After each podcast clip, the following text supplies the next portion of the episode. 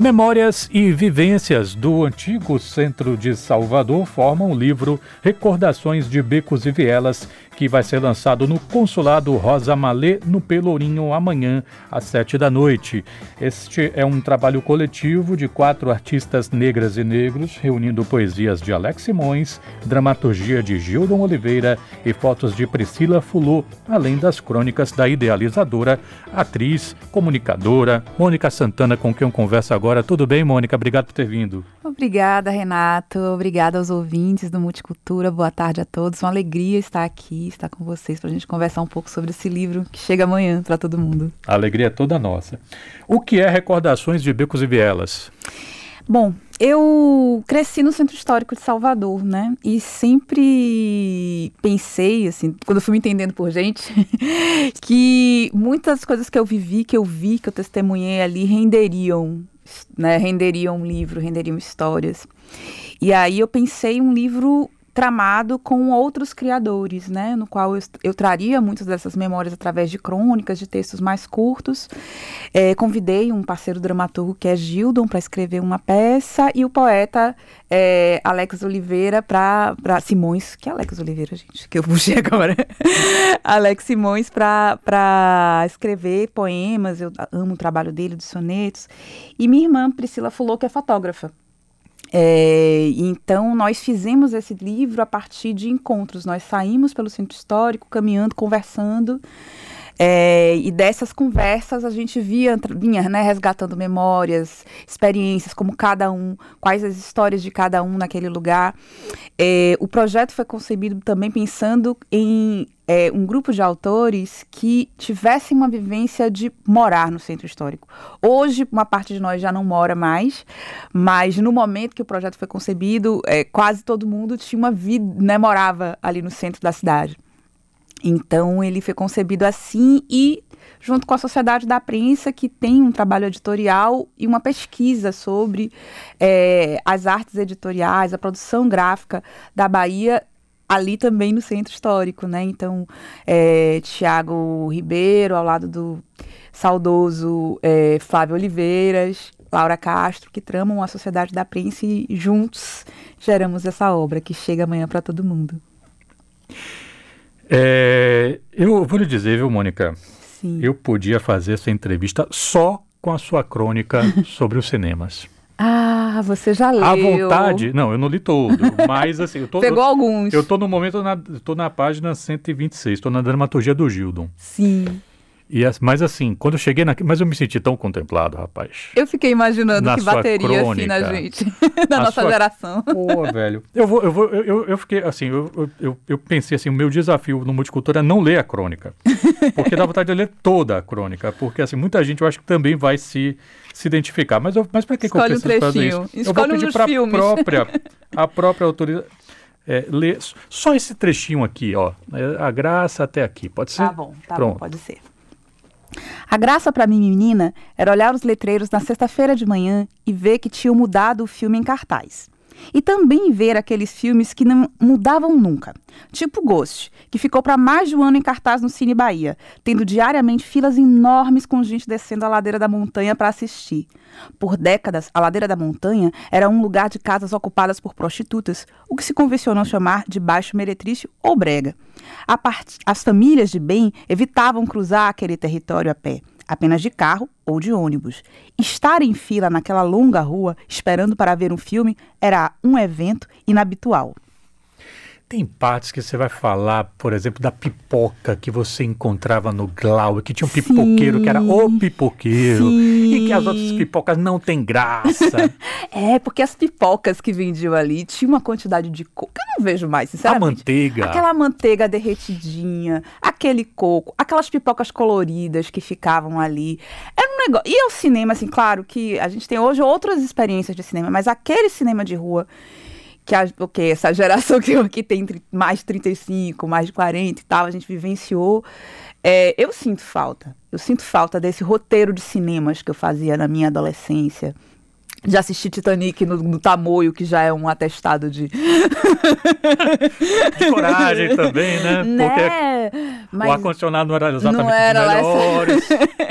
Mas ir no Glauber, ver, ver Ghost, né, no Cine Bahia, que não existe mais, no Arte. E tinha aquele fetiche do cinema de arquibancada, né, Mônica? Exatamente. Você vê assim de cima, é porque essa geração mais não sabe. É diferente, é, é, diferente, é outra experiência. É. E é engraçado porque, assim, é uma crônica que, que obviamente, ela está falando do cinema, mas ela acaba falando de várias coisas Sim. que estão enredadas no centro histórico. Mas não deixa de ser, quando você termina a crônica, não deixa de pensar assim, rapaz, a, gente, a Cinelândia era aqui. Sim. Né? Você, sim. Arte 1, arte 2, é o, você pegou o Pax com Juarez Paraíso na, na, na, Exatamente, na decoração do, interna, né? Exato, de, de assistir no arte, por exemplo, o último filme que eu vi no arte foi Matrix, 20 99, por aí. É, pois é, e ainda tinha aquele mural incrível de Juarez, né? Do, do, do, do Juarez Paraíso. Do, exatamente, que a gente não, não, não tem mais acesso, né? É.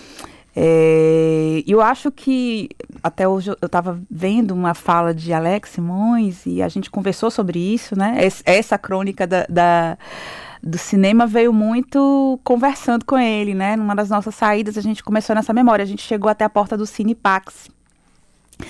E aí ele contou a experiência dele que foi outra, porque a experiência dele foi começar a trabalhar e fazer todo um trabalho com trabalhadoras do sexo, mulheres trans que faziam atendimentos ali dentro. Né, que atendiam seus clientes, era um mundo que era, que eu até abordo um pouco nisso, Sim. que era um mundo que eu não tinha acesso como adolescente, uma, uma garota, era um lugar proibido, e ele fazia atendimento ali, né, de, de dar as orientações para as pessoas sobre HIV, AIDS, etc. E o que ele fala, ele falando sobre isso, sobre o quanto esse nosso trabalho fez a gente pensar sobre essas mudanças drásticas no centro de Salvador. Né? Nesses últimos 20, 30 anos, são mudanças é, que indicam o desenvolvimento da cidade para uma direção, a construção de um abandono, né? porque um abandono ele vem sendo construído por outro lado para essa direção do centro, né? projetos de gentrificação, é, ao mesmo tempo uma memória que, que a gente vê algumas mudanças que são positivas, mas também outras que a gente se ressente, né, de ver uma parte da cidade que vai ficando numa velocidade muito rápida e muito esquecida. Tem uma crônica, por exemplo, afetuosa, assim, que você faz, dedicada a um sapateiro, né? Sim, que era sim. o seu Joel. Isso. Seu Joel que era sapateiro, e você fala, assim, da da que ele tinha um caderninho em que ele escrevia as coisas que ele via Sim. e ninguém sabia o que, que tinha nesse exatamente, caderninho. Exatamente, exatamente. E aí, assim, a impressão que me dá um pouco. É verdadeiro ou falso, Mônica? Sim. Um lugar são as pessoas. Eu acho que o lugar são as pessoas. É, essa, algumas das fotos, acho que a foto que a gente colocou, que eu acho que, que é mais forte das fotos que Priscila fez, é justamente o casarão que ele vivia. Seu, seu, seu Joel. Seu Joel, que é um casarão ali de esquina bem próximo ao ao Liceu de Artes e Ofícios que abrigou por muito tempo a FUNSEB. É um casarão gigantesco, um solar, né? É, que ele mantinha ali vivo, cuidava das plantas e com a retirada dele nunca mais nada foi feito. Assim, ele foi, ele saiu durante a reforma do, do, do, Pelourinho e aquela casa nunca, nunca foi reformada. Já se passaram 30 anos e a casa continua ali. Aquela, aquela, aquele cuidado que ele tinha dentro das condições que ele tinha nunca foi, efetivamente a reforma nunca aconteceu.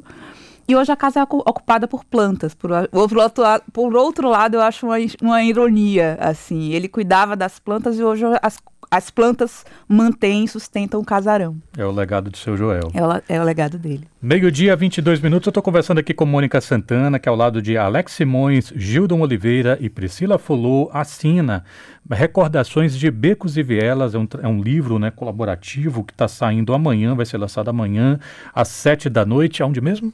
No consulado Rosa Malê, que fica no centro histórico, oh. na rua Maciel de Baixo, que a gente cita, fala um pouco dessa rua aí também.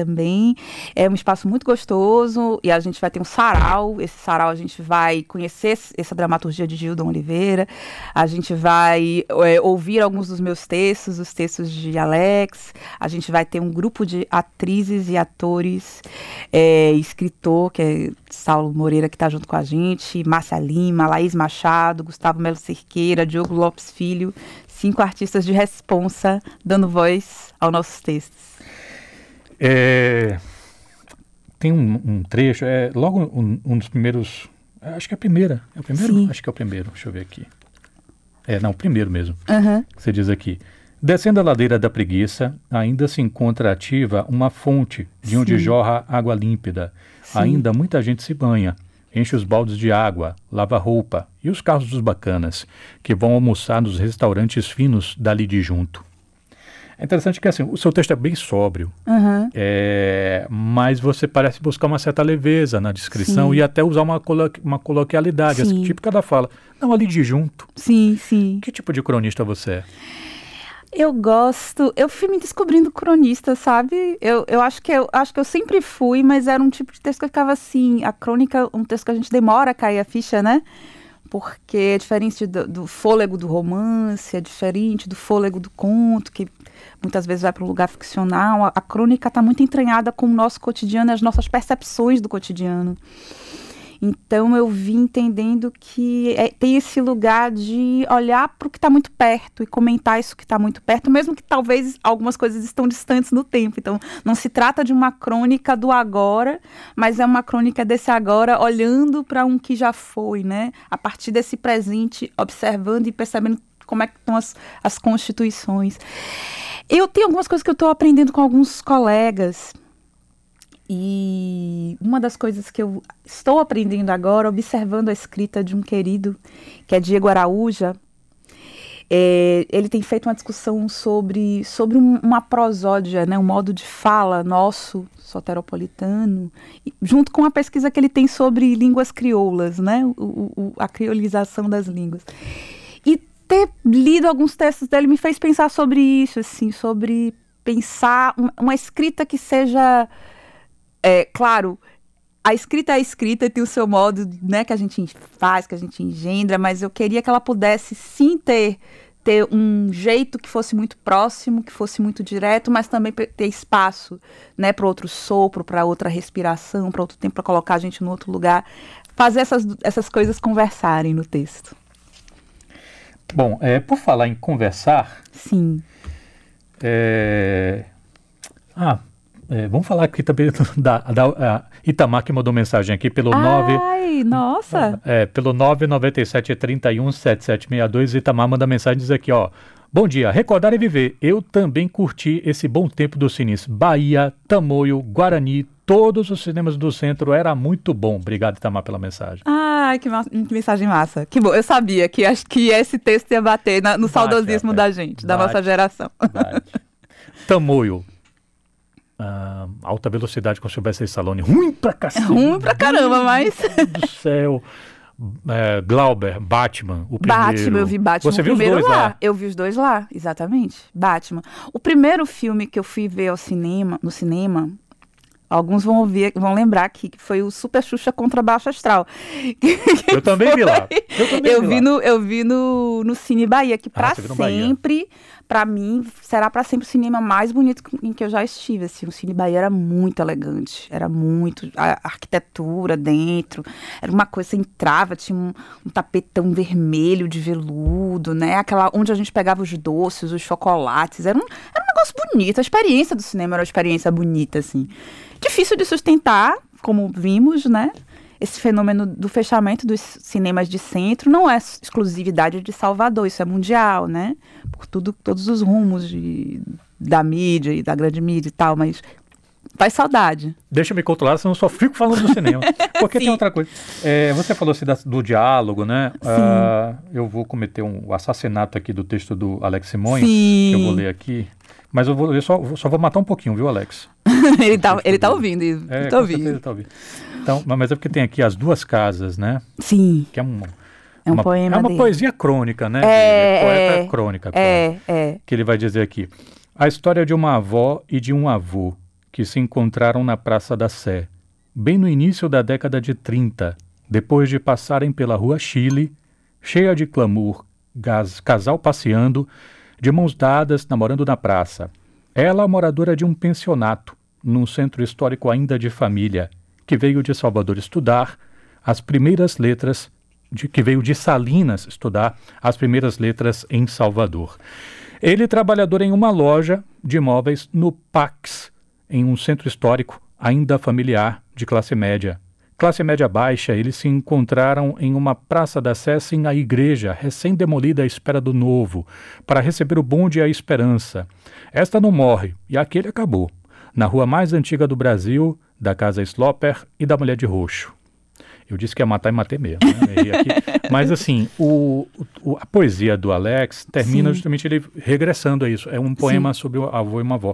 E aí logo depois vem uma crônica sua em que você já cita a sua avó, né? Sobre é. castelos e princesas. Sim. Você percebe que houve talvez alguma intenção assim, de botar esses textos mais em diálogo? Sim, houve, houve. E aí foi um trabalho muito delicado da nossa editora, que é Laura Castro, que é outra escritora incrível e que tem um trabalho, tem um trabalho muito, muito delicado mesmo, de ler todos os textos e enxergando essa conversa entre os textos. Até porque, como eu te disse, esses textos foram feitos, é, eles foram provocados por essas nossas saídas. E um dos procedimentos que acontece, né, que foram feitos foi, foi entrevista. Então, como eu e Priscila é, moramos por mais tempo, né, no centro histórico, Alex e Gildon fizeram entrevistas conosco. Então a gente contou como os nossos avós se conheceram no centro histórico. A nossa família morou por quase 80 anos no centro histórico de Salvador. Então são muitas histórias. E essa história do encontro deles. E ele fez esse texto lindo, esse poema a partir dessa entrevista. É, e o entrelaçamento da edição foi, foi um, uma proposta de Laura de enxergando onde os textos se complementam e onde a gente consegue enxergar um comum. Eu acho que eu também preciso acrescentar esse projeto gráfico, vocês ainda não estão vendo, mas verão em breve, a partir de amanhã. É, o projeto gráfico que foi concebido pela pesquisa que Tiago Ribeiro tem né, na Sociedade da Prensa, e junto com Laura eles fizeram uma pesquisa de trazer também uma memória da produção é, gráfica feita ali no Tabuão. Então eles buscaram as memórias de livros produzidos ali no Tabuão, que hoje a gente não tem mais aquela, aquele cenário, aquela cena de gráficas que a gente tinha ali, mas eles buscaram as fontes. É, Laura e, e, e Tiago chegaram em capas de livros de Manuel Querino. Então, a gente foi procurar se aproximar de uma produção gráfica que era dali própria da primeira metade do século XX, no centro de Salvador e a gente faz um livro no formato de bolso, porque as, as bancas de revista vendiam esses livros, né? Eu, lembro, eu tenho ainda essa memória de ver ali no perto do plano inclinado tinha uma banca que tinha uma série de livros que eram nesse formato, nesse tamanho que a gente confortavelmente colocava no bolso. E ontem Alex fez uma coisa de andar pelo centro com o livro tomando uma cachaça e me lendo. Essa é a ideia, viu, gente? É um livro para ler assim. Vou botar na bolsa e sair pela cidade. O Marcelo diz aqui: cresci no interior da Bahia e o primeiro filme que vi no cinema foi Xuxa e os Duendes, no Tamoio. Rapaz, esse cara é, é, dos fortes. Dezembro de 2001. Ainda bem que temos as salas de arte e o Glauber, que Sim, resistem como que cinema resistem, de rua. Que resistem, bem lembrado. E Lise Silvani diz aqui: é... Boa tarde, Multicultura. Renato se pronunciou errado, casa Sloper, aqui morrendo de rir. É, é Siloper. É Sloper, Sloper. É, ela está dizendo que é silo, Siloper, ou é Siloper, não sei, desculpa. Sloper, Sloper. É. Pelo menos lá em casa a gente falava assim, é, na não, não, não, sei, viu, Liz, mas enfim, de repente você... Enfim, é, mais ouvintes mandando mensagem, o Antônio Décio, acho que começou, mas não terminou o texto. Termine aí. É, por falar em terminar... Sim. É, a gente vai ter que encerrar a entrevista, senão Sim. vou ficar com ela aqui até madrugada. Mas, Mônica, é, você é, não entrega tudo no seu texto. Sim. Por exemplo, na, na página 83, eu acho. 83. Deixa eu ver se eu não, não anotei errado o último parágrafo. É isso mesmo? Minha avó dizia que ela era um meio lá, meio cá. Não entendia muito bem o que isso queria dizer. O que eu sabia é que ela era gentil e amorosa comigo e que saía da, da nossa casa com sua marmita e lá se ia para a ladeira do São Francisco, onde morava. Outras mulheres, como lá moravam, muitas casas cheias de gente. Não é esse trecho. Enfim, devo ter pegado errado, mas enfim. Tem uma hora que você vai falar uma tal de uma carne mijada. Sim. E você não explica o que é. Eu deixo ah, aí para a mente você... de cada um completar. Na 106, parágrafo 2.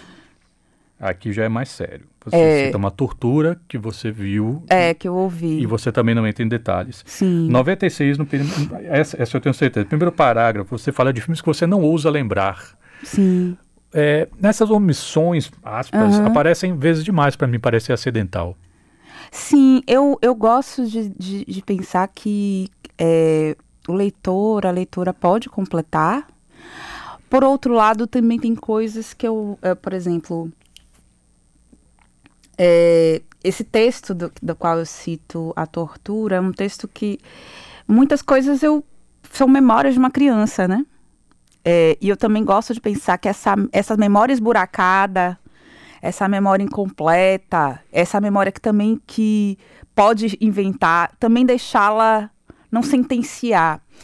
Por exemplo, essa tortura eu não vi, mas eu ouvi. Às vezes eu me pergunto o quanto, o quanto tem do que foi, o que é que, o que, é que aquela criança de uns sete anos conseguiu absorver de, de, estar sabendo que uma pessoa está apanhando na frente dos filhos e ouvir aqueles gritos e tal. Então eu gosto de deixar essas lacunas também para que se completem e talvez não deixar fechado. Isso que você, que você leu, eu acho maravilhoso ver você que você leu tudo. Eu fico assim, gente, são os meus primeiros leitores. Eu estou em contato com os primeiros leitores do livro. Que ninguém me explica. Também tinha muita coisa que as pessoas não me explicavam porque eu era criança. E era criança nesse território. Então eu via cotidianamente essa, essa Kombi que passava gritando para as mulheres do bordel e que dizia isso, dizia essa frase: não, hoje tem liquidação na casa de Dona Nilza. Ninguém me explicava. Eu ficava assim, mas liquidação do quê exatamente? Ninguém me dizia. Então eu deixo também assim no texto. Entenda-se como quiser.